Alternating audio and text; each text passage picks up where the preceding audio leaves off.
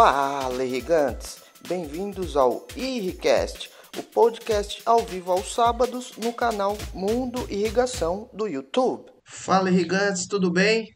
Alan Ramires novamente com mais um Irricast aí para o canal Mundo Irrigação. E hoje eu tenho um convidado aí muito especial que tá, vamos falar que tá há poucos anos na irrigação aí, quase dois anos de irrigação e, mas já tem muita coisa para contribuir com a gente, já conhece bastante do mercado, já não tem rodado tanto por conta das, das condições atuais, mas já tem bastante conhecimento aí do nosso Brasilzão. Ele que é engenheiro agrônomo formado pela Exalc, Gabrielzão. Gabriel, obrigado aí pela disponibilidade, por, por bater esse papo aí e ajudar a nossa agricultura irrigada aí, trazendo as novidades do nosso mercado. Show de bola. Eu que agradeço, Alan, a oportunidade de a gente estar tá participando aí com você da, dessa gravação ao vivo aí, depois o pessoal ouvindo também no Enriquest pelo, pelo Spotify. Sempre um prazer aí estar tá dividindo um pouquinho da, desses dois anos aí de, de irrigação, né? Mas foi uma surpresa muito grata aí na minha vida vir para esse mercado. Show de bola. Para quem não conhece, o Gabriel, ele trabalha mais voltado para o marketing e a parte de tecnologia da Lindsay, que é uma empresa que se destaca muito aí nesse setor do pivô central, da irrigação e que é um mercado que cresceu muito nesses últimos dois, três anos aí, tanto com o boom das commodities, como até mesmo a própria conscientização dos produtores aí vendo a necessidade de se irrigar visto que nós passamos aí por dois, três anos aí com, com severas mudanças climáticas que afetaram muito a produção de cada um. Mas chega de enrolação. Antes de iniciar aqui o nosso bate-papo, só lembrando para todo mundo se inscrever no canal, quem não é inscrito, e me seguir lá no, no Instagram, pivô underline central.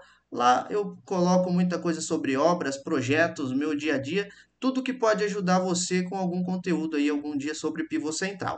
Beleza, pessoal? Então vamos iniciar aqui nosso papo com o Gabriel. Gabriel, vamos lá do início relembrar um pouquinho aí, você é novo, mas vamos puxar poucos anos atrás aí o porquê da escolha de agronomia. Você já era do campo, já era de São Paulo ali do interior? Como que é a sua história? Vamos lá. É...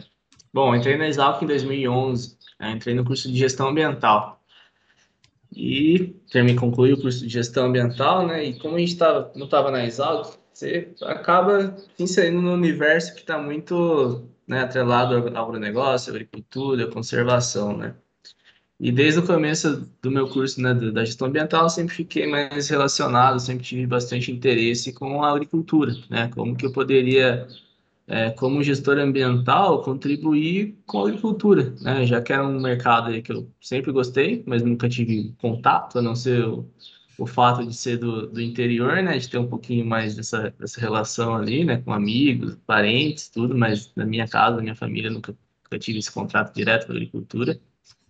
É, então, eu foquei sempre direcionado lá dentro da Exalc, sempre para a área de agronegócio, sempre para a área de economia, um pouco mais nessa área, né? Eu fiz um estágio no CPE, que é o, onde a gente gera os indicadores do boi gordo, indicadores da soja, né? Os mercados futuros da BMF são todos gerados lá dentro do, do né? Que é um, tipo, um órgão dentro da, lá na Exalc. E ali eu comecei a, a, ficar um pouco mais curioso, né, a saber a parte da produção, né? Então eu tinha bastante contato com, com revendas, com produtores, e começou a me despertar essa, essa vontade de, de entender um pouco mais da, do sistema de produção, né, da, da fitotecnia, da planta, dos animais também. E aí eu cheguei, né, no final do curso, né, tava já no meu último ano, início do último ano, já imaginando o que, que eu poderia fazer, né, logo em seguida, Aí surgiu a ideia ou de um mestrado nessa área de, de economia é, focada no agronegócio, ou então fazer um, uma segunda graduação lá na Exalc mesmo, na engenharia agronômica, é, para ter um pouquinho mais desse, desse, desse conhecimento, né? Aí decidi, né, como eu conseguiria eliminar algumas matérias, eliminar algumas, algumas cadeiras do curso, daria o mesmo tempo, né, teoricamente, de, de um mestrado e de uma nova graduação, resolvi fazer engenharia agronômica. Né? E fui muito, muito feliz nessa minha escolha, né? Foi uma vontade ali que eu que eu tive e posso dizer que eu fui muito assertivo nisso. Então, na agronomia, eu sempre foquei na área de cana-de-açúcar. Eu acho que é uma cultura fantástica, um mercado muito importante para nós, né? Uma cultura que nos, nos fornece tanto, né? Tanto de recurso e nos ambientalmente falando, é uma cultura muito positiva, né? Um saldo positivo ali de, captura de carbono, né? Tudo mais. Nos fornece uma energia limpa, né? Então, sempre foquei em cana-de-açúcar, né? Claro, soja, é, grãos de modo geral também, sempre nas, dando uma pesquisada, aprendendo bastante, mas sempre focado em cana, né? E já com interesse na parte de tecnologia, né? Agricultura de precisão, é, mais essa parte de aplicação de tecnologia mesmo, né? Então, essa foi, foi a minha, minha rota dentro da, da engenharia agronômica e da gestão ambiental, né? Bacana. O, o que eu posso observar de Exalc, Viçosa, de faculdades mais antigas com mais nomes, é que elas focam bastante também em inserir o aluno no meio comercial ou conhecer um pouco mais do mercado de trabalho, com projetos de grandes empresas. Tanto na, na gestão como na agronomia, você chegou a participar bastante, assim, a se envolver, ou você foi um pouco mais para o lado acadêmico, como você foi para o mestrado? Não, não, sempre, né? Acho que na, na Exalc, de modo geral, nas universidades de agrárias, eu acho que é um pouco diferente da, das faculdades de, das humanas, das exatas, né? A gente tem muita oportunidade de fazer muito estágio ao longo da, da graduação. Então, sejam os estágios focados ali na, na academia, né, pesquisa, um pouco mais aplicado em ciência ali, essa parte da científica, como estágio também ali com interação com algumas universidades, mas também do ponto de vista de extensão, um, um, estágio um pouco mais prático, né, que nos dá bastante experiência que a gente pode aplicar no, mais fácil, entre aspas, na, na nossa carreira. É, eu fiz estágio na Exalc desde o meu primeiro semestre, lá como na gestão ambiental já, alguns estágios tanto mais voltado à administração, como também estágios bem práticos, né, como eu fiz na o GECA, né, que era Grupo de Estudo de Cana-de-Açúcar, então lá eu botei mão na massa mesmo, né, plantando cana, fazendo preparo, né, cultivando mesmo ali de fato, na experiência ali de, de, de agronomia de verdade, e também a parte econômica, né? O CPE, que me deu uma base de mercado, um conhecimento de uma análise muito, muito forte, né? Então, me deu essa parte analítica bem, bem interessante. Então, sempre ali buscando é, novas atividades, né? Atividades complementares, porque a gente pode ter a opção de ficar só nas matérias regulares, né? Mas isso aí é o que vai, não vai fazer diferença, muita diferença depois quando você vai para o mercado, né? Então, as suas experiências, os seus contatos, né? E o networking que você faz também nesses grupos de estágio é que vai te garantir, talvez, ali um acesso mais fácil, né? O final pode ser tão mesmo de alguém que se dedicou 100% na academia, mas o, o, início pode ser um pouco mais fácil ali para você se inserir no, no mercado, né? Então, sempre fiz mais pensando nisso mesmo, né? É, é o, o que a gente sempre comenta aqui, até grandes gestores que vêm aqui, já gente de mais rodagem no mercado, eles sempre recomendam. O pessoal que está, mesmo que você vá para a parte acadêmica, é, insira-se no máximo de estágios que você conseguir, é, tenha essas experiências extracurriculares que vai, em algum momento ali no futuro, vai te ajudar. Não, pode ser em conhecimento ou pode ser de conhecer muita gente também, né, do mercado, ter o contato de cada um, é, acompanhar feiras, né, como você citou, né? Exato. É, a gente tem o conhecimento acadêmico é muito importante, né? O que a gente está fazendo na universidade é isso, né? É aprender com os, os mestres, né? Com a galera que realmente sabe, que está lá há muitos anos estudando, já passou pelo caminho das pedras, né? Mas o seu desenvolvimento ali ao mesmo tempo é extremamente importante. Né? Você tem ali, você tem que aproveitar ao máximo a estrutura que a universidade, a estrutura que a sua faculdade te disponibiliza, né? E e também fora dela, né? Se você está numa universidade ou numa faculdade que não tem essa, igual eu tive a oportunidade de estar na, na Exalc, tem uma estrutura, tem, tem, acho que na minha época tinha quase 80 ou mais de 80 grupos de estudos, de estágios dentro da universidade. Então é muita coisa. Se você não tem uma, uma estrutura dessa, procura né, nas férias. A gente sempre recebia alunos de outras universidades para fazer um intercâmbio ali ficavam as férias com, com a gente e, e contribuindo, né? Então, acho que isso é extremamente importante. É, e, e o bacana é que as empresas veem as universidades com, a- com uma estrutura dessa, aí você pega primeiro na, na Exalc, na USP, é, universidades grandes que muitas das coisas que a gente tem no mercado, os caras que criaram estão nelas, né? Alguns professores aí que, é, na irrigação mesmo, a gente fala de, de Frizone e outros caras que Uhum. que estão que ajudaram, contribuíram muito para o mercado. Você poder ter esse contato com esses caras e esses caras também conhecem muita gente, já é uma vantagem para você sair de lá com algumas indicações também, né? Sim, sim. É, mas além da. Acho que muito mais do que a indicação é o contato, né? Você aprender no, no dia a dia ali com, com essas pessoas, né? É, isso que é o que é o mais importante, né? É, os caras são é, tem, tem muito conhecimento aí para contribuir com a gente. E como que foi conciliar aí o mestrado com a graduação? Porque a graduação em agronomia é, é período integral? Isso, é, na verdade, né, eu não fiz o mestrado, né? Eu fiquei na, Ah, na escolha entre fazer o mestrado entre. ou a, a, a mais uma graduação. Mas eu conciliei um ano de gestão ambiental com um ano de engenharia agronômica, então pode dizer que eu fiz uma loucurinha aí no, no primeiro ano, né? É, mas não tinha que fazer, foi uma escolha e, e Não, no final deu tudo certo. E isso em que ano? Isso foi em 2015. Ah, tá. 2015 eu entrei na, na engenharia agronômica. Nessa época, eu acho que 2015 já tinha a questão do, do, do SISU, do Enem, né? Ou a, a Exalc ainda era vestibular. Não, é- a Exalc ainda é é FUVEST, né? A Exalc é FUVEST da. USP, então a gente usa, usa FUVEST, né? Ah, Eu não tá. sei como que tá agora, eu acho que tem alguma parcela da- das vagas que são dedicadas ao, ao Enem, mas na minha época era, quando eu entrei as duas vezes era 100% FUVEST. É que isso daí trouxe muita gente de outros estados, né? Teve Sim, uma miscigenação gigantesca aí entre as é, universidades, o pessoal de fora, bastante gente de fora, né? Então, é, isso foi bem bacana. sim. E aí, é, dentro da faculdade de agronomia, quais experiências que você pôde ter profissionalmente, é, até mesmo nesses grupos de estudo aí, trabalhando com cana ou outros assuntos que você explorou? Cara, acho que o primeiro é, grande contato assim que eu tive com o mercado, né, falar com pessoas de fora da, do meio acadêmico foi quando eu estava no CPE. Então, no CPE eu trabalhava na área de custos de produção pecuária. Então, a gente tinha que realmente coletar informação, coletar dados no campo. Então, era pegar o telefone e falar com o produtor, falar com revenda, casa de insumo, coletando preço, coletando informação de como estava e no final fazendo análise, né, de traduzindo isso para uma análise para divulgar no, no mercado.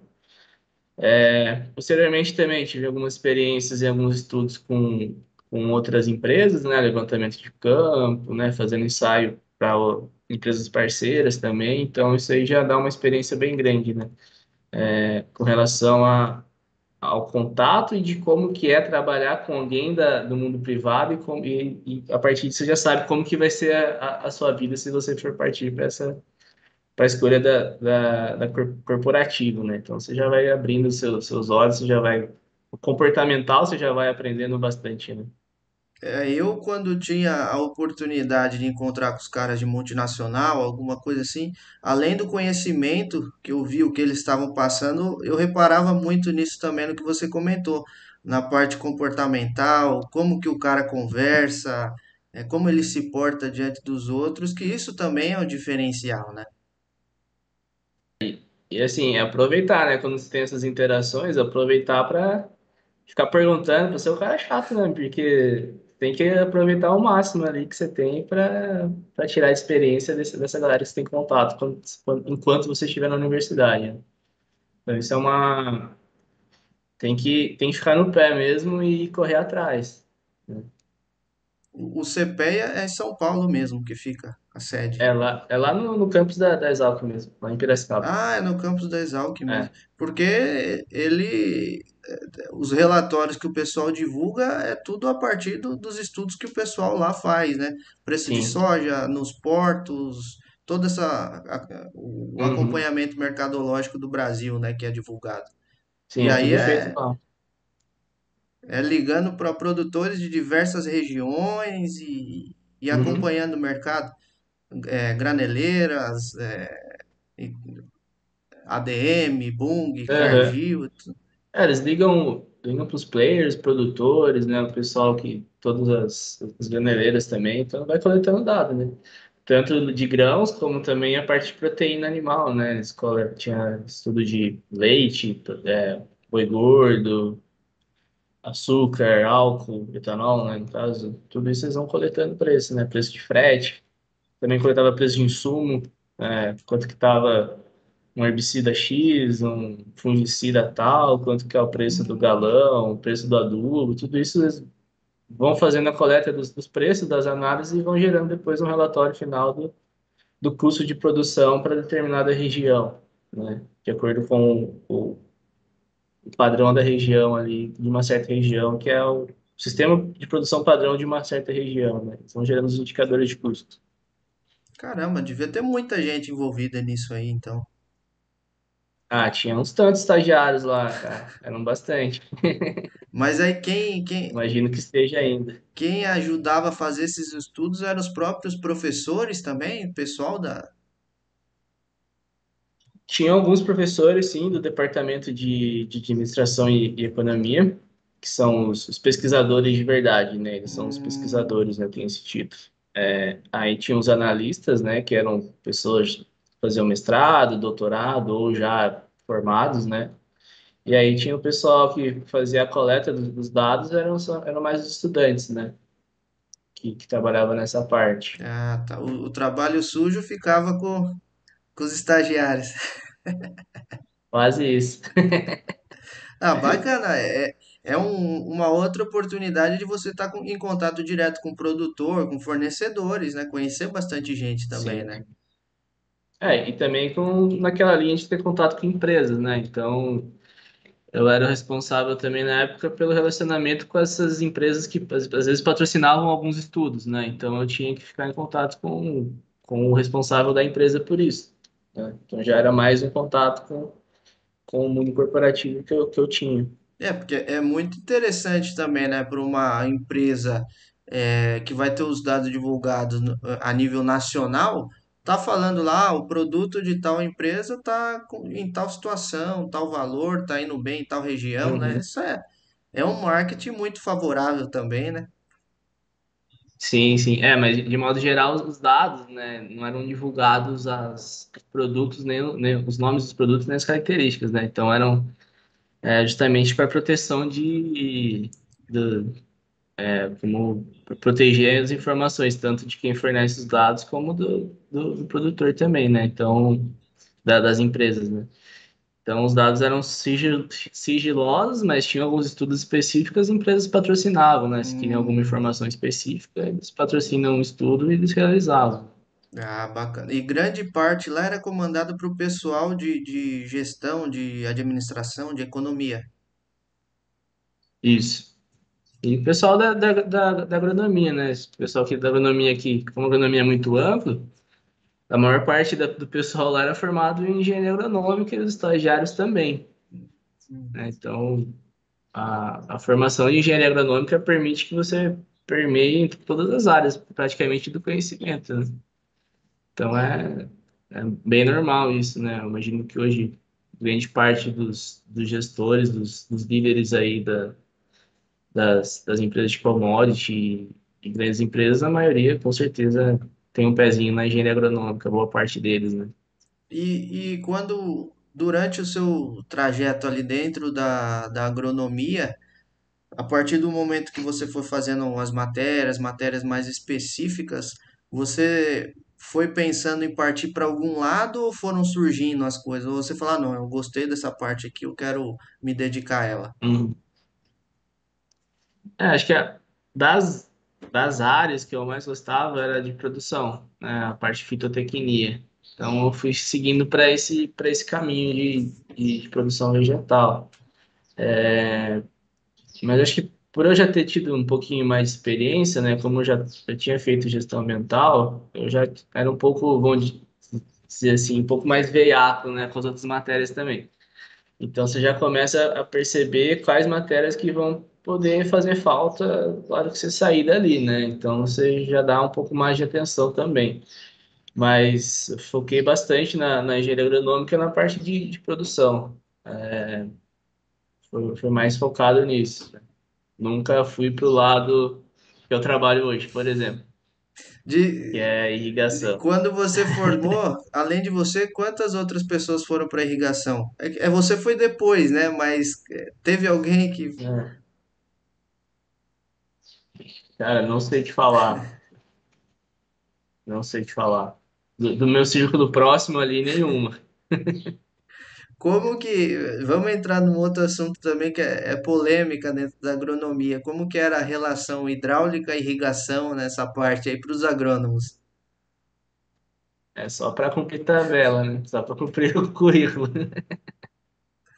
É, Mas é, é, é muito de como que ela é mostrada, né, para nós ali, para os estudantes, né? É, ela faz falta depois para frente, né? Quando você não, talvez que não tenha dado zero de atenção, né? Ela vai acabar uma matéria que vai acabar voltando e ela é base, né? Mesmo que hoje eu não tenha, eu não usa, eu não use hidráulica, eu não faço projeto, não, não, não, não tô ligado diretamente com, com essa parte. Mas você saber o mínimo e ter noção, né? Até mesmo para não ser enganado, por exemplo, é, você pode não trabalhar com irrigação, mas você pode trabalhar numa fazenda ou então numa usina que você vai precisar comprar algum, algum equipamento de irrigação, fazer trabalhar, fazer um, um plano estratégico de crescimento, né? Então é inevitável que você vai ter que, uma hora ou outra, você vai cair na perda de carga, né? Então, então é importante, mas é muito de como que ela é dada também, né?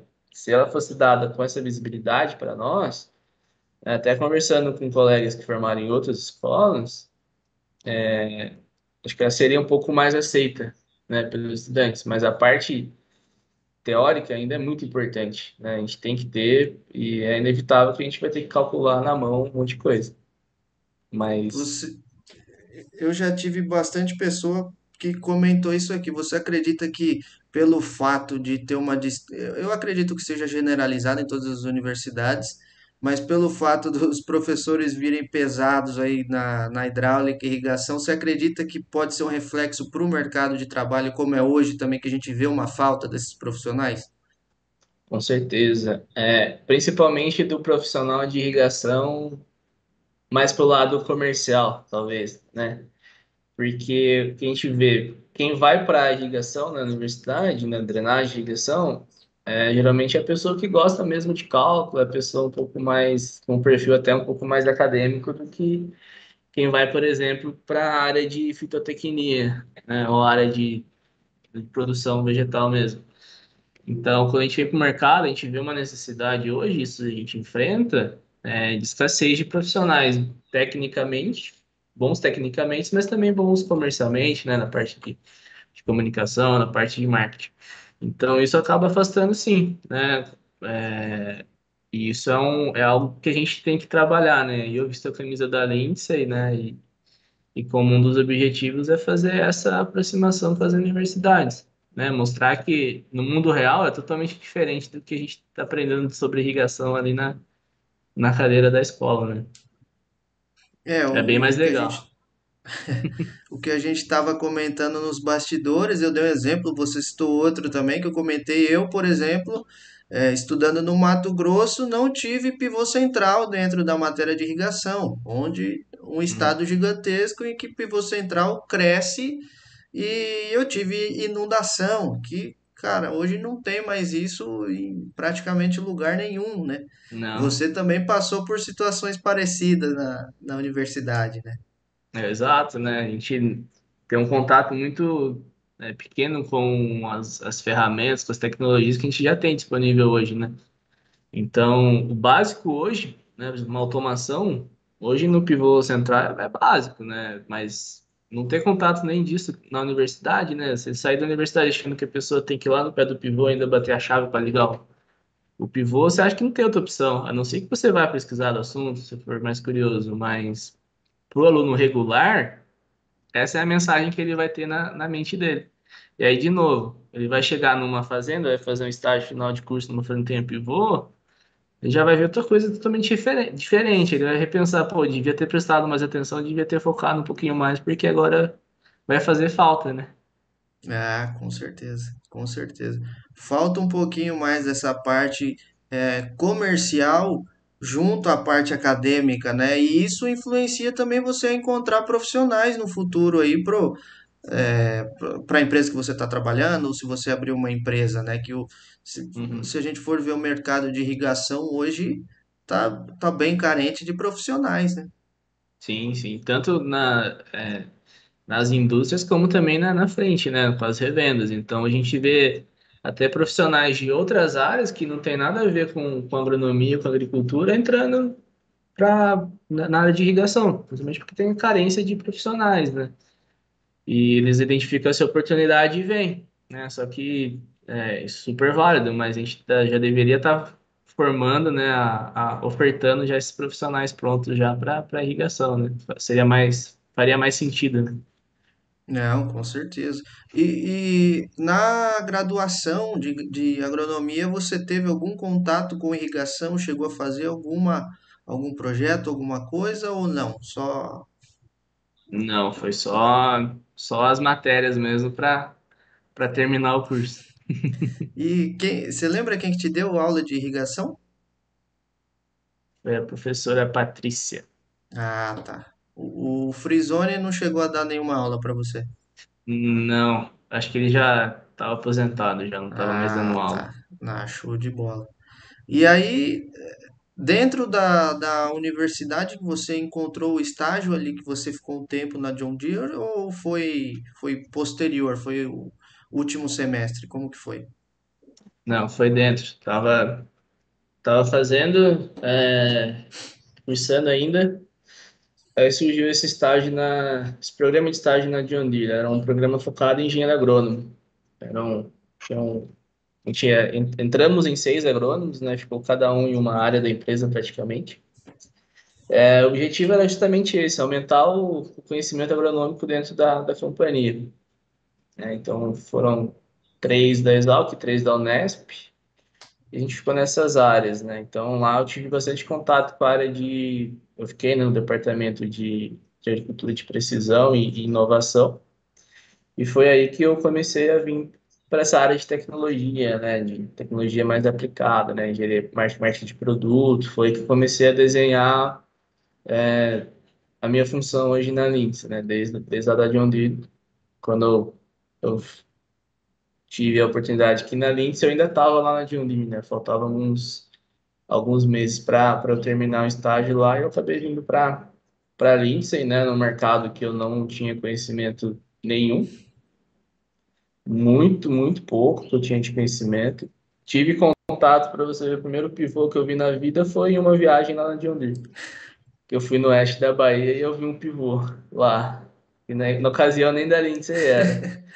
Mas foi a primeira vez que eu vi um pivô. Você ainda Então, você assim, ainda com a mentalidade de bater a chave do pivô igual antigamente. é, exatamente, exatamente. E como que foi esse processo seletivo aí na, com a John Deere, na, na faculdade, na John Deere? Porque eu creio que, pô, inúmeros agrônomos na Exalc, o, quem não quer ir para John Deere fazer um estágio, né? Exato. É, foi, foi concorrido, mas foi, foi bem bacana. Eles estavam, acho que o meu perfil era um dos que eles estavam procurando, né? Tinha alguns perfis que eles estavam em busca. É, o meu perfil se encaixou bem na parte de agricultura de precisão e, e inovação, né? Eu já tinha, também era uma área, uma área que eu já estava na, na faculdade trabalhando, ainda atrás, que era a parte de inovação, né? É, relacionamento com startups, tudo isso. Então, acho que isso favoreceu bastante lá no processo seletivo da, da John Deere. E acho que foi mais isso, assim, é, foram, tinha bastante gente. é, foi, assim, um processo, mas foi bem interessante, foi bem diferente. A gente teve contato direto com os líderes de cada área, né? Então, não foi aqueles processos que geralmente você faz uma provinha online, depois você faz uma dinâmica de grupo online, aí você cai Seis num etapas cesto até chegar, né? comum, não sei o quê. Não, foi mais. foi mais direto, foi muito bacana participar. Eu já tinha participado de alguns outros processos e era um processo assim bem chato de fazer, né? Você não, não fica confiante, você não. Mas esse foi bem diferente. Eu até tinha ido lá na fábrica fazer um, um, uma parte do, do, do processo seletivo, então confiante e fiquei assim esperançoso, né? Com bastante vontade de ser chamado. No fim deu, deu tudo certo. Foi uma grande escola para mim. Né? Tive assim contato com, com muitas, muitas pessoas bacanas. Meu, né, meu desenvolvimento dentro do, da empresa, dentro do mundo corporativo foi absurdo, né? Então, assim, foi uma, uma grande escola para mim, dado com, com muito carinho, né? Todas as pessoas da John Deere, a John Deere em si, né? Me abriu muitas portas, então foi uma fase bem, bem legal, bem feliz da minha vida. Você ficava dentro da fábrica mesmo. Sim, eu ficava aqui em Dayatuba, ficava no trecho em Dayatuba, Campinas, né? Meu, oficialmente eu ficava em Campinas, aqui do lado do aeroporto de Viracopos, que é ali onde era o centro de atitude, precisão e inovação da John Deere na América Latina, junto com o departamento de, junto com a área de expedição, né? Com, com o, a logística deles, né? De peças e produtos. E aí o escritório regional fica em Dayatuba, né? Que eu também ia, às vezes eu trabalhava de, de Indaiatuba lá no, no escritório. Então eu ficava nessas duas, nessas duas unidades, nesses dois departamentos aí. E sempre voltado para a parte tecnológica do maquinário. Sim, sempre tecnologia e inovação. né? Então trabalhei bastante com focado no, no Operation Center, né? Que é o, a ferramenta de agricultura digital deles, né? Que tem toda a parte de de telemetria de dados das máquinas, a parte de, de mapas de aplicação, mapa de produtividade, né? Programação das máquinas também. E também na parte de inovação, né? Então, gerando hipóteses agronômicas, né? Será que se a gente plantar a soja em determinado ângulo vai produzir mais ou menos? né? Então, esse tipo de, de coisa, assim, me, me deu bastante é, conhecimento técnico agronômico, né? Porque tinha que pesquisar bastante. Então, ficava permeando, né? Entre digital, o agronômico ali de fato, contato com o cliente, treinamento, então geração de conteúdo para marketing. Então consegui dar uma uma rodada bem boa na John Deere lá, me desenvolvi em bastantes, bastantes áreas, então foi foi bem interessante. Bem, con- contribuiu bastante pro, pro caminho que eu estou seguindo na minha trajetória hoje. caramba, que bacana. Com relação a o que você via na John Deere, que a gente sabe que o mercado de máquinas, eu posso estar enganado, é, com relação a fábricas assim, mas eu já visitei algumas fábricas Uhum. e o mercado de máquinas hoje ele está muito à frente do de irrigação, né? O que que você acredita assim que, que falta? O que que falta para irrigação para a gente chegar no nível? Assim, minha ideia é que de, de máquinas hoje seria o, o, o suprassumo do que a irrigação poderia É, atingir, né? é é que Qu- Quando a gente. Eu jogando agora um pouco pro meu lado, né? Parte de tecnologia. Quando você pensa em tecnologia no campo, principalmente no, pensando em, em, em ferramentas digitais, né? Telemetria, monitoramento, a primeira coisa que você vem em mente é um piloto automático de um trator. Só que quando eu vim para irrigação, eu percebi que a gente não perde nada para eles, né? É, do ponto de vista de, de, de tecnologia, de, de, de comando, a gente está até um pouco à frente. A gente tem um, o nosso pivô não precisa ter ninguém lá de baixo para comandar. Os, os, os tratores, as máquinas ainda precisam ter um operador, né? Em, em loco, né? No local.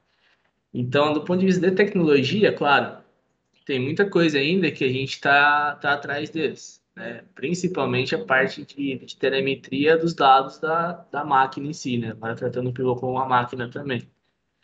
Mas isso já está sendo endereçado também. Então, por exemplo, aqui na Linux, a gente está desenvolvendo o Smart Pivot, que é um pivô que está caminhando para essa linha de telemetria. Então, eu, eu saber quando que o meu pivô, quando que o meu motor da minha torre X pode parar, qual torre minha falhou, né? Se eu tive uma queda de pressão num pneu. Então, tudo isso está sendo trabalhado, está sendo desenvolvido, né? Bem rapidamente. Então, isso vai existir muito em breve, nos pivôs também. né? Isso, a máquinas, né, trator já, já tem isso muito bem construído, né? Mas a gente ainda não. Isso eu acho que a gente está um pouquinho atrás deles, nessa questão da, da máquina mesmo. Mas de funcionalidade, de, de aplicativo, de operacionalidade, a gente está assim, no mesmo nível. E isso foi uma surpresa muito grande para mim, porque eu imaginava que não teria nada disso, né? Então, quando surgiu a, a oportunidade da Lindsay, é que eu fui aprender um pouco mais, né, da parte de automação, tanto da Lindsay como das outras empresas. E aí eu vi que o que eu achava não era bem o que, o que existia, né? A gente já estava muito mais avançado, muito mais próximo da indústria de máquinas do que eu imaginava, né? Então, o desafio, os desafios são, são bem parecidos, né? Convencimento, né, do produtor utilizar uma ferramenta, é, mostrar para ele alguém que tem um pouco receoso de ter uma ferramenta é, mais tecnológica, então mostrar que é possível, é fácil, né? Então, na John Deere, os desafios eram os mesmos. Convencer o produtor a olhar o mapa de produtividade depois que ele colhia. Então, então o produtor olhar um mapa de aplicação para ver se a lâmina, se a lâmina, se a, se a taxa de aplicação dele variou além do que era desejado. Então, os desafios são bem parecidos, né? Tanto máquinas como irrigação, a gente está gerando muito dado, né? Os dois estão gerando muitos, muitos dados. Agora, parte, né, necessidade da gente transformar os dados em informação para auxiliar o produtor a aplicar e tomar a melhor decisão baseada em dados e informações que a gente está coletando de monte no campo. Né? É, um, um ponto aí, você falou, você deu informações aí valiosíssimas também. É, depois nós vamos entrar no ponto aí que eu vejo o Navarro falando muito do varal tecnológico, né? Que você deve estar acompanhando aí, ele sempre citando essa frase e o que o pivô pode agregar aí no Uhum. futuro próximo. Mas o que você comentou, realmente, é, o que eu vejo assim também é que o produtor ele tem uma maior facilidade em falar de maquinário porque ele entende de motor, entende do trator ali, toda a parte mecânica ele entende. E do pivô já é uma coisa muito nova assim, né? Às vezes ele fica com medo de, ele Uhum. não tem tantas informações quanto ele tem do maquinário, né? Sim, é, e isso foi, acho que é um trabalho, uma grande diferença da indústria de, de, de máquinas para a indústria de irrigação. Há muito tempo a indústria de máquinas vem se diferenciando por conta de tecnologia, né? Então, a briga já não é mais há muito tempo por, pela cavalagem do motor, né? A briga já está pelo piloto que está lá na máquina, pelo, pelo sistema que está utilizando, pelo mapa de colheita, pela taxa, pela taxa variável. Então a briga lá já está acontecendo há muito mais tempo, né? Então o produtor ele já tem, já tomou essa enxurrada aí de tecnologia há muito mais tempo do que a gente está em irrigação, né? Mas a irrigação agora é isso também. né? A gente já mudou a chavinha e não se fala mais de chapa, espessura de chapa, por exemplo. né? Hoje a gente está falando de outros argumentos que o produtor quer ouvir, ele já entende que, que é o diferencial da, do equipamento, né? É, eu, eu, tenho, eu tive uma experiência prática que eu fiquei bobo e até hoje eu me recordo assim que logo no meu primeiro ano, primeiro para o segundo ano de revenda, eu fui na fazenda, tal, tinha vendido uns equipamentos, aí o produtor, não, vamos marcar lá com o meu pulverizador, marcar o centro do pivô e o perímetro dele. Eu falei, porra, como que nós vamos fazer isso, cara? Não tinha nem ideia da parte de maquinária, né? O que o meu conhecimento sempre foi É, voltado para irrigação e fizemos os raios, lá marcamos o centro de pivô, tudo com pulverizador e aí ele me mostrou o mapa de colheita, e todas essas funcionalidades. Aí você fala, puta merda. E eu, se o pivô parar, eu não sei qual torre que deu problema, o motorredutor, um redutor de é, roda, eu não sei a- é, a- a- como tá a calibragem dos pneus, né? Falei, puta, a gente tá temos, temos que correr atrás ainda dessa. Sim, sim. O, É, mas bom. estamos correndo, né? Acho que isso é uma mensagem muito importante, né? Estamos correndo atrás e, assim, em pouco tempo a gente vai estar batendo de frente, né? De nível de tecnologia, né? A aplicação já... A aplicação da tecnologia, ela já está, acho que até a irrigação é um pouco mais do que de máquina. A gente tem muito produtor que, que tem produto automático e não usa, né? Acaba não ligando, não sabe, é difícil do ponto de vista dele. Mas quando um produtor compra um pivô com telemetria, ele não vive mais sem, né? Então, acho que o, o, o índice, né, o nível de, de uso da tecnologia em si, a irrigação acho que está tá maior do que da parte de máquina. É o, o que a gente ainda é muito dependente de fatores externos, né? Por exemplo, se a gente não tiver uma energia de boa qualidade, pode comprometer tudo aquele pacote te- tecnológico que a gente eh, pode oferecer, né? Eh, a qualidade de sinais de SM, né? Tudo isso influencia também numa boa distribuição tecnológica, né? claro. É, aí entra muito o papel da, da ponta, né, da- das nossas revendas de identificar, junto com, com o cliente, qual é a melhor solução ali para a situação do cliente. né? Então, hoje na, na Linux, a gente tem alguns pacotes, né, de soluções que se adequam à realidade de cada produtor. Então, por exemplo, a gente tem um, um produtor que tem um sinal ótimo de, celular, estabilidade perfeita, né? Tá perto da cidade. Beleza, a gente pode colocar um sinal GSM. É, agora, um produtor mais distante, o sinal oscila demais, não é nem celular pega, então a gente não vai utilizar um GSM, por exemplo, a gente vai fazer um sistema rádio, né? Funciona perfeitamente. Agora, se o cliente já tem uma, por exemplo, uma internet instalada na fazenda, já tem um provedor de internet que, que provém internet para ele, via rádio, fibra ótica, alguma coisa, por que não tornar o pivô, né, um centro de conectividade dele, ligar o pivô direto na internet? Então, a gente já tem esse, esse pacote para atender esse, esse tipo de, de produtor. Então, o pivô se torna ali, leva a internet no, centro do, do pivô, e o pivô se torna o centro de conectividade até para as máquinas, né? Então, os painéis das máquinas conectam no, no Wi-Fi, envia informação para a nuvem, ele acaba vendo a informação do pivô, da máquina, consegue até mesmo contato com, com o funcionário dele. Então, essa é, é a importância da gente ter a, a ponta nossa aí muito bem treinada e capacitada como que a gente, como que é o que a gente tem hoje, né? Então, sempre indicar a melhor solução, a solução adequada ali para cada uma das situações, né? Bacana. E a gente estava nos bastidores estava conversando com relação a isso, como que é a relação onde você está atuando hoje com as revendas, se é mais a campo, é direto com as revendas, é mais internamente, né? Conta aí um pouquinho do- das suas atribuições, e o que que você vem trabalhando, embora a gente esteja numa, numa época complicada para viagens e tudo mais, mas um pouquinho mais para o pessoal te conhecer, até deve ter algumas revendas da Lindsay que o pessoal ainda não te conhece, né? Que provavelmente É, passando esse período aí você vai viajar mais do que boa.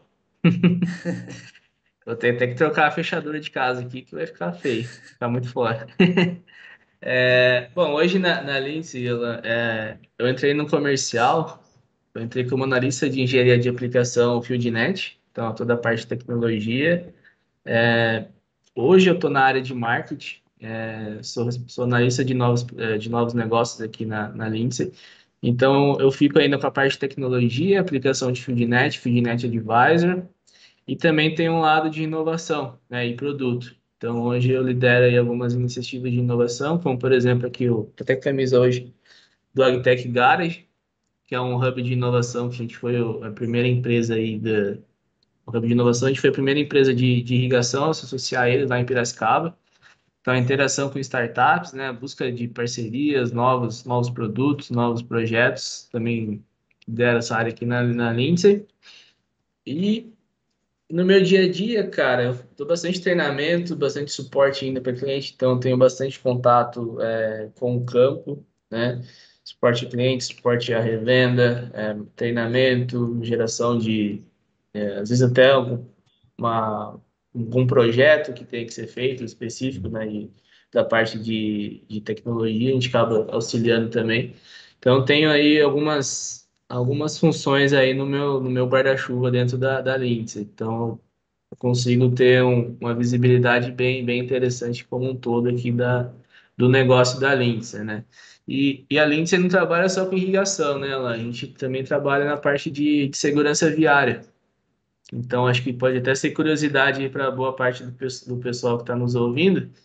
Então, a gente trabalha é, gerando vida, né? É, irrigação, mantendo a vida e protegendo a vida também na parte de segurança viária. Então, a gente tem os terminais que- de absorção de impacto, né? Que ficam nas rodovias, então aquelas proteções no final do guarda-reio, aquelas proteções na frente de, de praças de pedágio. Então, a gente se trabalha também, atua muito forte nessa área. Então, aí, aos isso no poucos Brasil também, também. Brasil também. Ah, O Brasil olha, é a única fábrica que é dupla aptidão, né? A gente produz o sistema de irrigação e essa área de mercado também. caramba. E, e também é uma diferenciação da Lindsay, né? A Lindsay também, no mesmo modo que tem um fio de net para comandar os pivôs, a gente está também trabalhando com o Road Connect para monitorar esses equipamentos que estão nas rodovias, né? Então, aumentar a chance aí de, de sobrevivência, chance aí do pessoal ser resgatado a tempo. Então, um, um terminal de impacto aí vai alertar muito em breve quando ele vai ser acionado. Caramba. Então, também são algumas áreas aí que a Lindsay trabalha. Olha, que bacana, cara.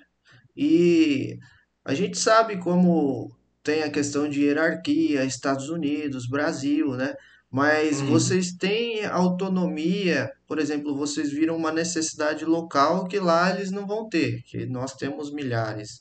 É, por ser um país gigantesco com várias necessidades. Vocês têm autonomia de Uhum. poder criar alguma tecnologia, poder criar alguma solução em que lá não esteja desenvolvendo? Como que é esse processo?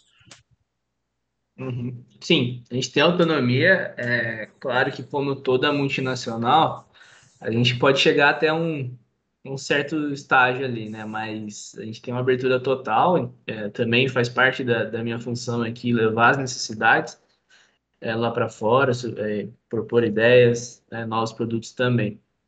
É, a gente pode propor, né? A gente pode trabalhar aqui, sim, né, desenvolvimento. Às vezes a gente tem algumas demandas também para pensando no pivô mesmo, na máquina em si, né? É plano de ferro mesmo. A gente tem algumas demandas, o time da engenharia aqui é totalmente capacitado e pode trabalhar em cima. E pensando em tecnologia também, né? Então a gente contribui bastante com a parte de testes, né? Que a gente faz os testes no Brasil também de alguma nova tecnologia, de algum novo produto. A gente trabalha forte com isso e também, né? Igual você falou, né? O Brasil tem necessidades que só o Brasil tem, né? Nenhum outro mercado do mundo tem.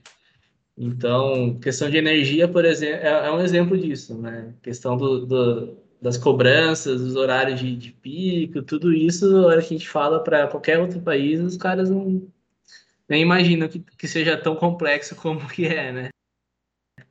Então, a gente, todas as ferramentas, as plataformas, a gente vai, vai tentando, é, propondo as adequações e, e as inovações também.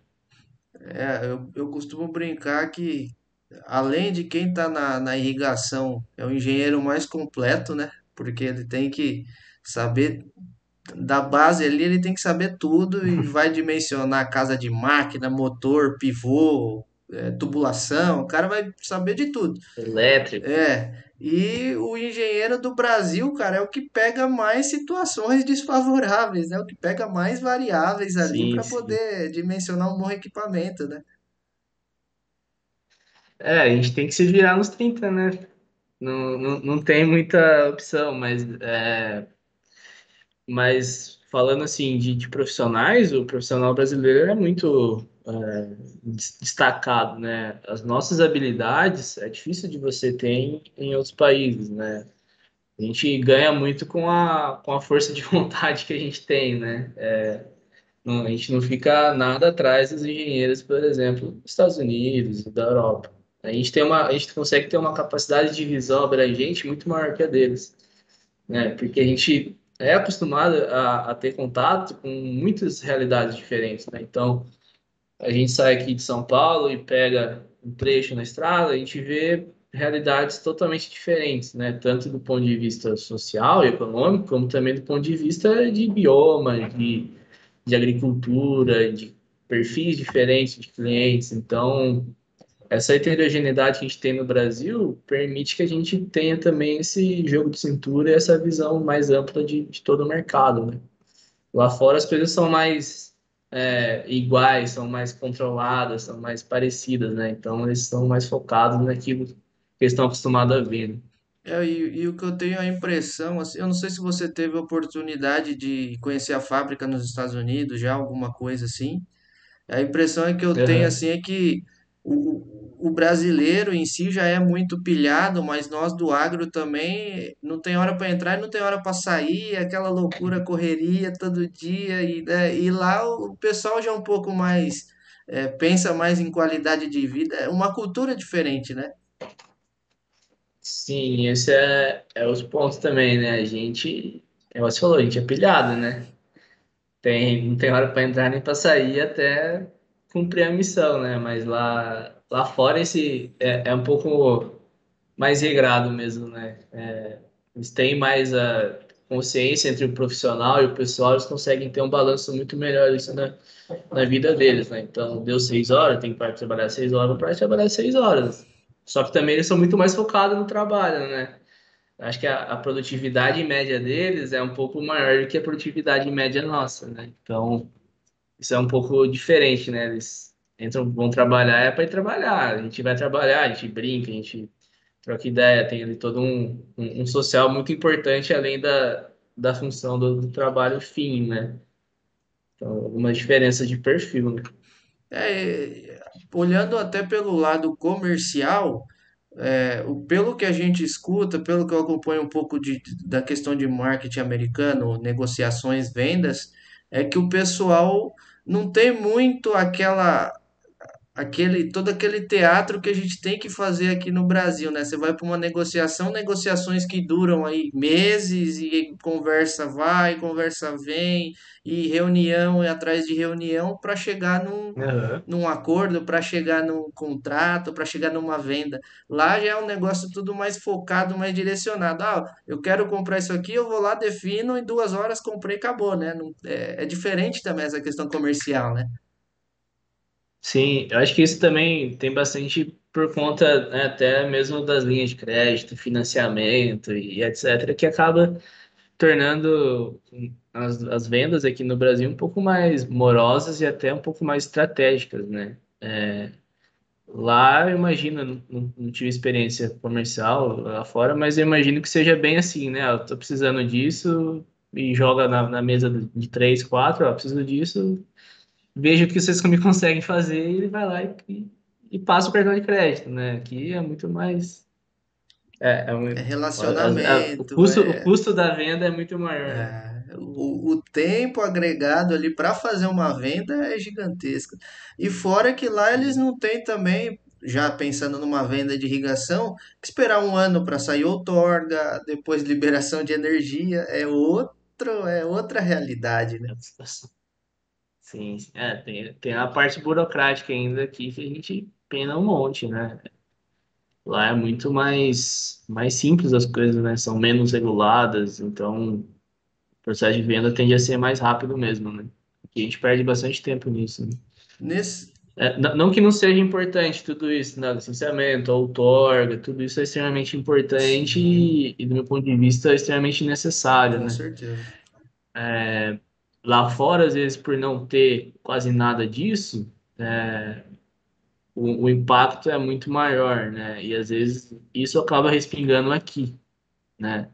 De como a gente é visto aqui no Brasil pelo, pelo nosso mercado, né? Então, isso é um, um ponto também a, a se considerar, né? Leva mais tempo, só que a gente tem a garantia de, de falar que está tudo certo, a gente está leis, mas ao mesmo tempo a estrutura para fazer isso, para o governo fazer isso, deveria ser um pouco maior, um pouco mais ágil. É, com certeza, se não fosse muito dessa questão burocrática aí, era para a gente estar muito mais desenvolvido, né? Sim, sem dúvidas. O, você chegou num, num ano, é, vamos dizer ali, perfeito para irrigação, né? Você está há dois anos, então você pegou o boom, já entrou no meio da, da correria. Como que foi, é, internamente? Quando você chegou, já estava aquela bagunça ou o mercado estava começando a, a ter o aquecimento das vendas? Como que o- os americanos viram também esse mercado explodir de irrigação, que para todas as marcas eu acredito que foi um mercado com dois anos aí excelentes, né? Uhum. É, eu cheguei não, não tava ainda, né? As commodities não tinham batido o, o- o preço ainda, não tava tão corrido como tá hoje. Mas eu acho que, é, independente de mercado, de, dos fatores externos, a Lindsay já estava no processo de estruturação, né? De, de crescimento e de tanto internamente como externo, né? Então, eu cheguei, né, junto já com no, no comando do, do Navarro, né, já nessa, nessa linha de desenvolvimento, de consolidação da, da Lindsay mesmo, né? Então, eu peguei, né, Esse, bem essa, essa mudança de chave aí, dessa, dessa, dessa troca, tanto de mercado como interna, né? Então, em pouco tempo da, na aconteceram muitas mudanças, né? De, de para benéficas, né? 100% benéficas, né? Então, a gente fez uma mudança aqui no escritório administrativo aqui em São Paulo, aqui em Campinas, né? Que nos permite ter um tá num centro um pouco maior, ter um pouco mais de, de mão de obra também disponível, né? De recursos disponível a gente tem facilidade de viajar também um pouco maior, não que em Mogi, né? Mogi também é bem perto de Campinas, tá? 40 quilômetros de distância de Mogi de Campinas. Então, mas essa mudança é extremamente importante, né? Então, para posicionamento também, né, da, da Lindsay. Então, é, a gente vê que uma consolidação do mercado, tanto de irrigação, né? A gente vê isso claramente esses, esses últimos um ano e meio, praticamente, né? Fechando o segundo ano agora a gente está num ciclo bem interessante, bem, bem importante, com, com novas revendas, também novos parceiros. É, as revendas de hoje também, né, se consolidando, fazendo investimento, capacitando uh, o seu time, né, é, todos muito bem alinhados com, com a estratégia da empresa, né, essa estratégia tanto comercial como também de posicionamento do mercado. Então a gente está num, momento muito, muito bacana. Eu acho que não teria melhor momento para para estar na Lindsay. Né? A gente está no, sim, é, todo mundo muito empenhado, todo mundo aproveitando esse momento, né? É, e estamos aí bem, bem empolgados com, com os próximos semestres, né? Com os próximos anos aí, com o que, que vai acontecer. Mas internamente o clima é, é muito bom, assim, bem estamos muito bem é, como empresa, como companhia, né? Bacana. E aí hoje você fica exclusivamente em, quando você está em São Paulo, em Campinas, no novo escritório. Isso, eu fico em Campinas. É, eu sou de Mojimirim, mas aí como o escritório mudou para cá, eu mudei para Campinas também. É, no, nos mundos normais, nas condições normais, eu estaria no escritório e viajando, né? Mas a gente está de, de home office né, por conta da, do Covid. A gente ainda mantém no, no home office, o pessoal de escritório.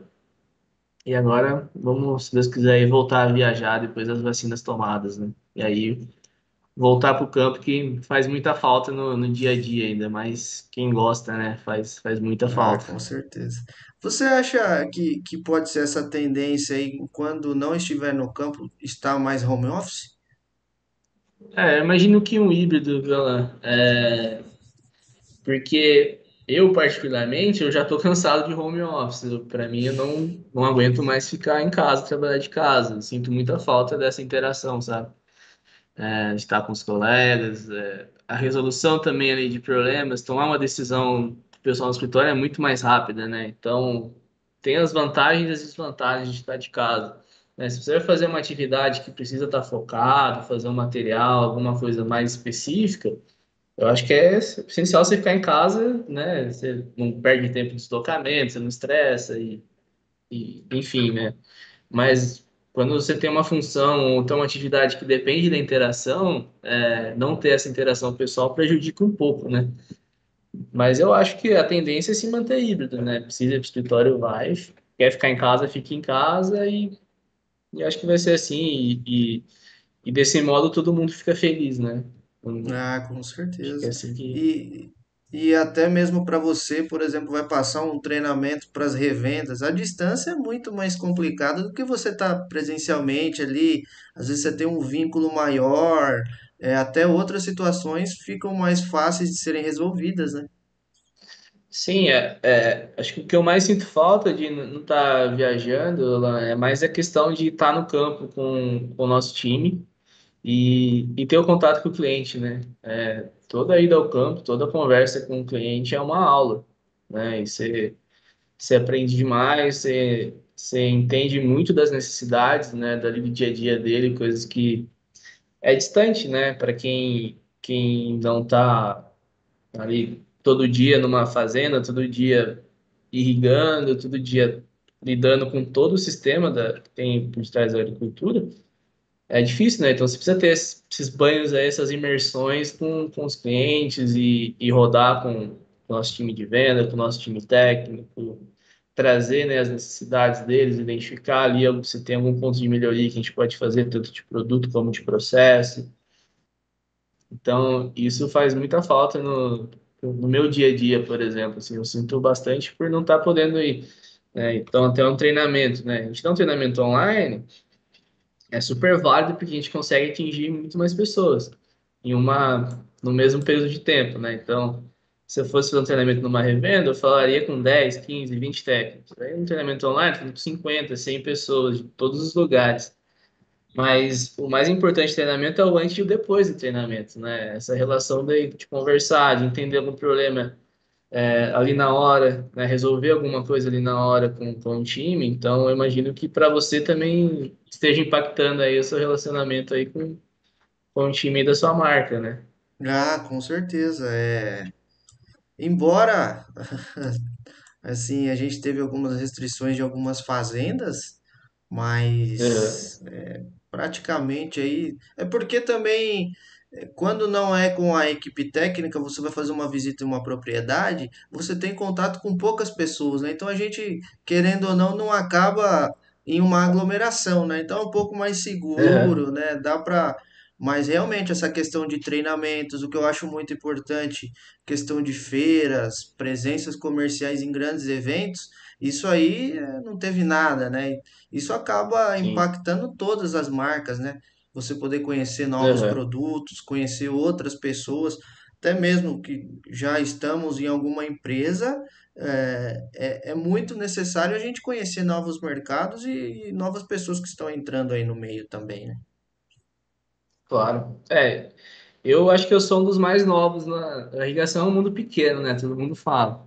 Então eu sou um dos mais novos aí da, desse mercado, assim, a gente sempre escuta falar das pessoas X, Y, só que por conta de não ter esses momentos de interação, a gente acaba não conhecendo pessoalmente, né? Uhum. Então isso, desse ponto do desenvolvimento, né, pensando pessoal, né, faz, faz muita falta mesmo.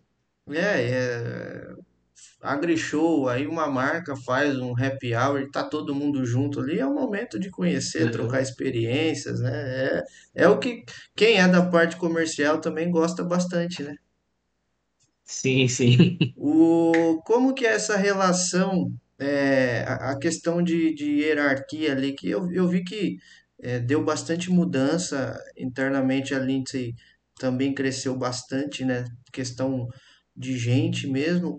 Como que ficou essa parte, o seu, a sua área, a questão de marketing, está relacionada também com o pessoal do comercial? Você responde direto ao Navarro? Tem um gestor ali antes? Como que tá essa questão? É, eu respondo para o Fabiano, né, nosso head de marketing aqui no Brasil, e depois ao Navarro. Mas, assim, essa questão da, da hierarquia da, da Lince é bem tranquila, né? A gente tem a cultura com todo mundo ali, então é no papel, né? É só no papel. Mas a gente. Mas a relação de marketing do comercial é quase que simbiótica ali, né? Então, as duas áreas os- ambos, né, a gente tem o Cristiano Trevisan, nosso diretor de vendas, responde para o Navarro, o Fabiano responde para o Navarro, e são estruturas irmãs dentro da companhia, né? É, cada um tem o seu, o seu líder, mas respondem todos ali para o Navarro e todos focados no, no mesmo objetivo. E a relação, o contato é, é direto, né? Então não temos essa divisão tão é, restrita de, de departamentos, né? A gente desenvolve coisas juntas, um, um, um gera uma demanda para o outro, o outro ajuda o outro, então é bem, bem tranquilo com relação a isso. E aí hoje o pessoal, Fabiano, o Cristiano, o Navarro, eles também estão concentrados no escritório em Campinas ou eles ficam ainda na fábrica em Mogi? Toda a parte administrativa e estratégica da, da empresa está em Campinas. Ah, A fábrica, a fábrica ficou em engenharia e produção. Ah, tá. Tá. Aí todo mundo comercial, é, financeiro, marketing, fiscal, tudo isso tá veio para veio para Campinas. E, e por enquanto todo mundo em home office. Todo mundo em home O office. pessoal do comercial também deve estar sofrendo. Fica aquela coceirinha, né, para viajar. E aquela, pô, o Navarro tá me travando, o Cristiano tá me travando, mas eu vou, vou ter que dar uma escapada. Não, bacana. É, o que eu queria abordar aqui, a gente está caminhando nos finalmente da conversa, mas um ponto muito importante que a gente é, comentou no início do bate-papo com relação ao varal tecnológico. E até para puxar uma pergunta aqui do, do chat do Vitor, Vitor Rocha, ele que, é perguntando aqui o que eu já havia te perguntado também, porque era uma curiosidade, novidades sobre o FieldNet e Advisor aí, que está ligado diretamente com você, né? Se você pode dar uma palhinha, né? Você ainda está em segredo de estado. Algumas coisas sim. Não, mas vamos lá, né? Só para explicar para o pessoal, né? A gente tem o, o que é a nossa, nossa ferramenta para monitoramento e controle, né? Então a gente chama de é, nosso produto para gerenciamento do sistema de, de, de irrigação. Então a gente consegue controlar bombeamento, pivô, algum tipo de sensor, né? Então a gente faz o controle ali do, do sistema. Em paralelo, a gente tem o FieldNet Advisor, que é a nossa ferramenta de manejo, né? A nossa ferramenta agronômica que fornece é, ali as recomendações, né? Lâminas variáveis para equipamento, toda a parte de, de manejo em si, né? É, a gente está lançando aí, já lançamos comercialmente o Advisor, né? Uma ferramenta que estava rodando alguns testes no Brasil, alguns testes lá fora também. Agora a gente está, né, de fato aí começando a comercialização do produto para com as revendas, produto que vai agregar bastante aí no, no dia a dia do produtor, justamente por essa integração, né? Então, os dados são coletados automaticamente, as lâminas são aplicadas automaticamente. Quando eu digo automático, que não tem uma interferência, né, de jogar, pegar o dado de lâmina aplicada, passar para um outro sistema. Então, é, os pivôs ainda não são autônomos, né, por Uhum, questão até mesmo de, de segurança, né? Mas tem muita coisa sendo desenvolvida, é, principalmente dentro do conceito do, do Smart Pivot, que é um conceito que a gente está trabalhando aí bem, bem justamente aumentar, trazer mais dados de máquina e, ao mesmo tempo, aumentar e, e, e promover, prover mais informações agronômicas, né? Ter mais sensores embarcados, por exemplo, no varal tecnológico, né? É, dentro da nossa parceria com a Agtech, a gente fez uma chamada de inovação para chamar startups, para chamar empresas com soluções que poderiam ser agregadas no pivô. Né? Então, dentro do conceito aí que o Naval gosta de explorar bastante do varal tecnológico e que coincidentemente está sendo abordado pelo Smart Pivot, é justamente a questão de utilizar essa estrutura que está 24 por 7 lá no campo e conectada para agregar mais informações. Né? Então, por exemplo, um sensor de imagem, né? levantar dados aí de de pragas daninhas, né? Tendências aí é, também levantar informações de outros, outros aspectos, né? De, de, de imagem. Então, tudo isso está sendo desenhado e está sendo desenvolvido, né? É, junto também com essa parte mais de hardware, de, de campo mesmo, também está sendo desenvolvido novos softwares, né? Novas aplicações. É, a gente hoje trabalha tudo é, desde sempre, né? O FeedNet, sempre baseado na nuvem. Então a gente não precisa ter um, um servidor na propriedade, um computador ligado o tempo inteiro na internet para funcionar. Como a gente faz tudo na nuvem, então a gente tem uma, uma velocidade ali de, de, de produção de novas, novas ferramentas, de novas funções bem rápida, né? Então isso tudo está sendo desenhado, né? Hoje a gente já tem uma plataforma que ela é bem fácil, bem intuitiva de se utilizar. Só que a gente sabe ainda que tem alguns pontos de melhoria, a gente já mudou, né, a, a, de modo geral, né, os, todos os outros é, Facebook e WhatsApp sempre passam por, por renovações do ponto de vista de layout também, que é muito importante, né, a gente está sempre com o layout sempre mais atualizado. Então, vem muito disso aí, está sendo desenvolvido também, né, e recentemente a gente teve uma divulgação no, que estão com alguns betas funcionando, é, de uma nova interface do, do usuário no FeedNet, então, muito em breve a gente vai, vai ter isso aqui no Brasil também.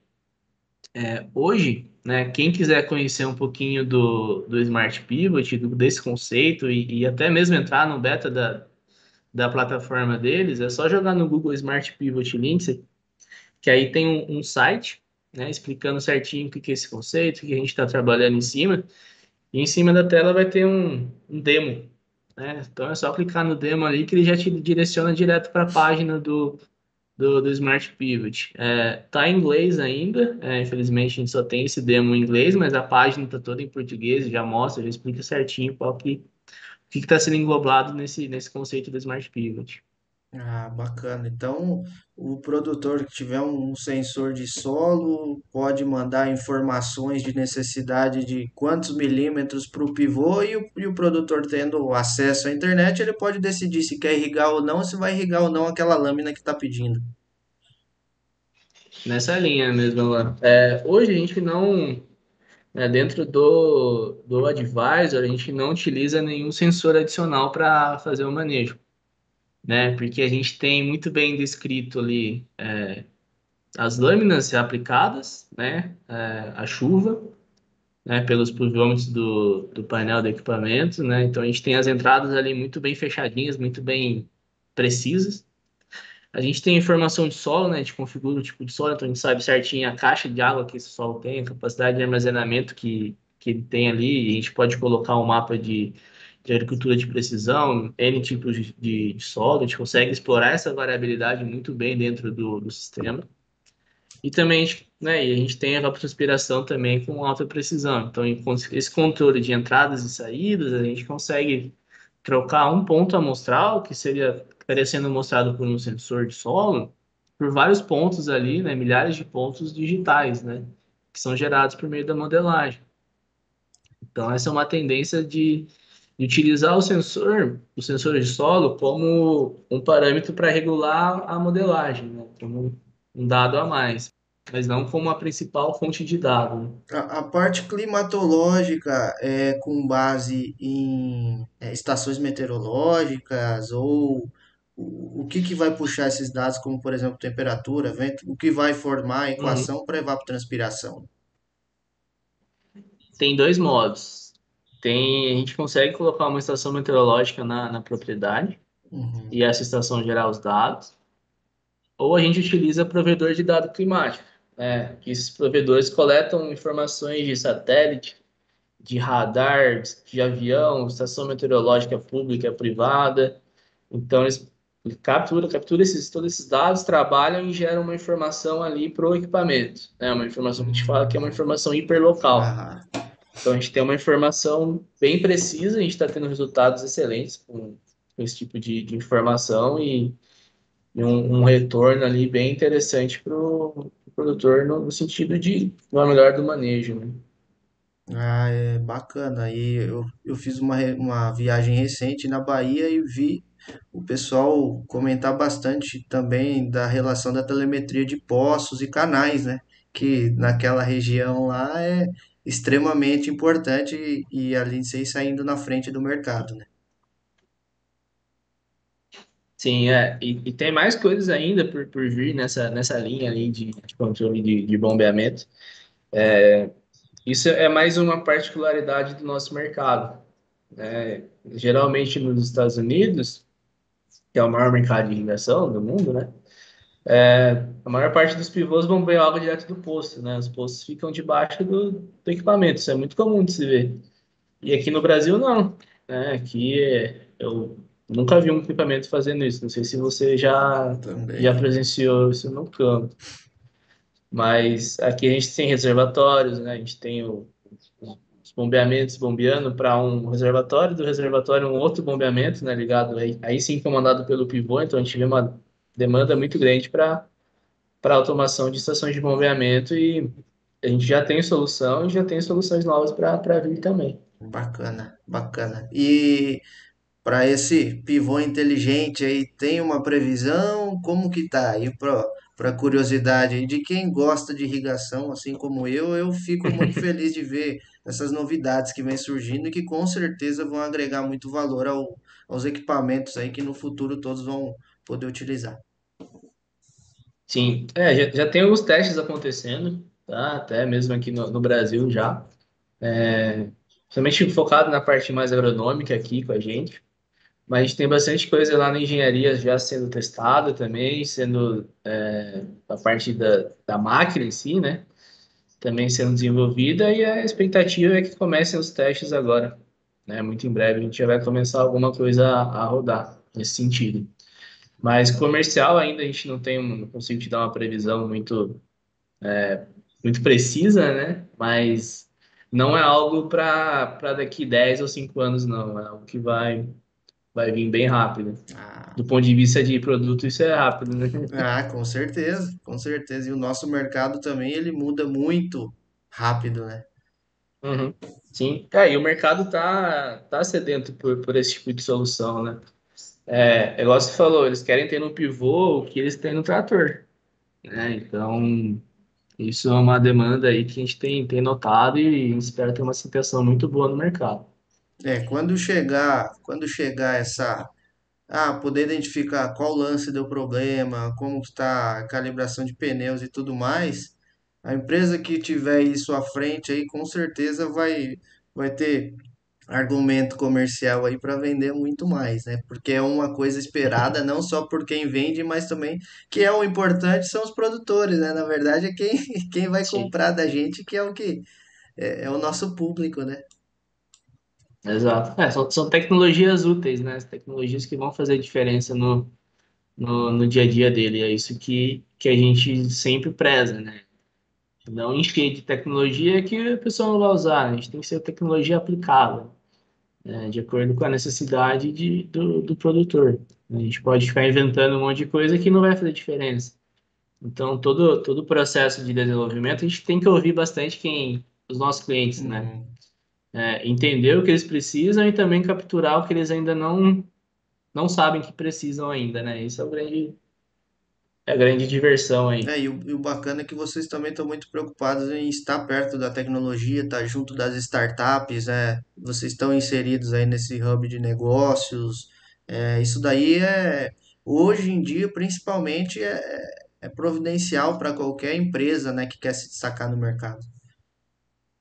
Exato. É, e, de novo, né? Relacionamento é quase que a base de tudo, né? Então a gente tá, tá né, no presente, né? E presente de verdade, né? Participando bastante sempre da- das iniciativas do, do, do Hub e nos posiciona como um, um parceiro potencial dessas startups e também a gente está sempre antenado do que está acontecendo, né? As tendências, né? As mudanças e, e isso vai além de produto, né? Isso vai de processo, modelo de negócio, então tudo isso a gente está sempre sempre olhando, sempre prestando atenção. Ah, show de bola.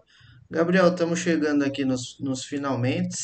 Gostaria aí da, de, Ah, do que você pode observar aí desses dois anos, como você observa o Brasil aí nos próximos anos e a irrigação em si. Deixar uma mensagem aí para todo mundo que acompanha o Irricast, que vai baixar esse, esse capítulo, esse episódio e vai escutar na- nas viagens aí, que a gente da irrigação vive bastante no trecho.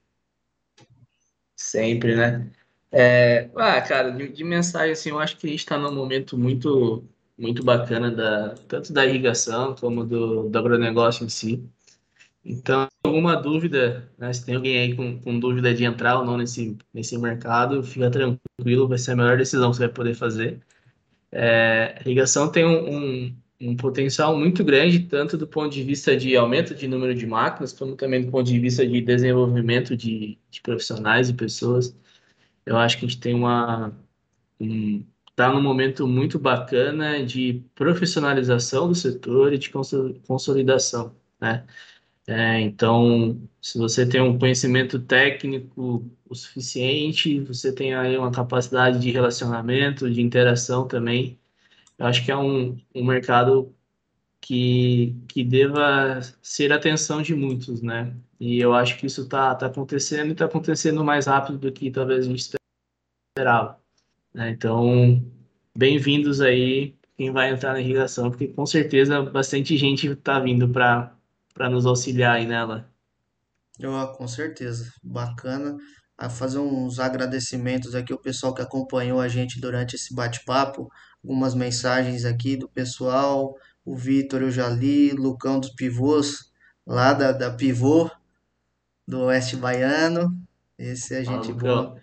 Arias Tofo, de, de Apucarana, Paraná, por oeste da Bahia. Grato por compartilhar o conhecimento. Vamos que vamos, é isso aí. Irrigação cada vez evoluindo mais, agricultura irrigada se profissionalizando, aparecendo aí novos profissionais no mercado, né, Gabriel? Tamo, Sim, sempre. estamos, estamos no caminho certo e em vista aí que a agricultura vai crescer demais nos próximos anos, a irrigação também vai acompanhar esse crescimento. Queria agradecer aí sua disponibilidade por esse sabadão e a gente ter trocado essa ideia aí e poder compartilhar um pouco da sua trajetória com todo mundo aí do, do mundo da irrigação e quem é de fora também que vai escutar esse episódio.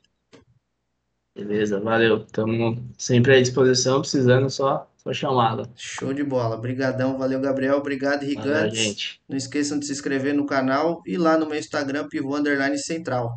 Valeu pessoal, até a próxima.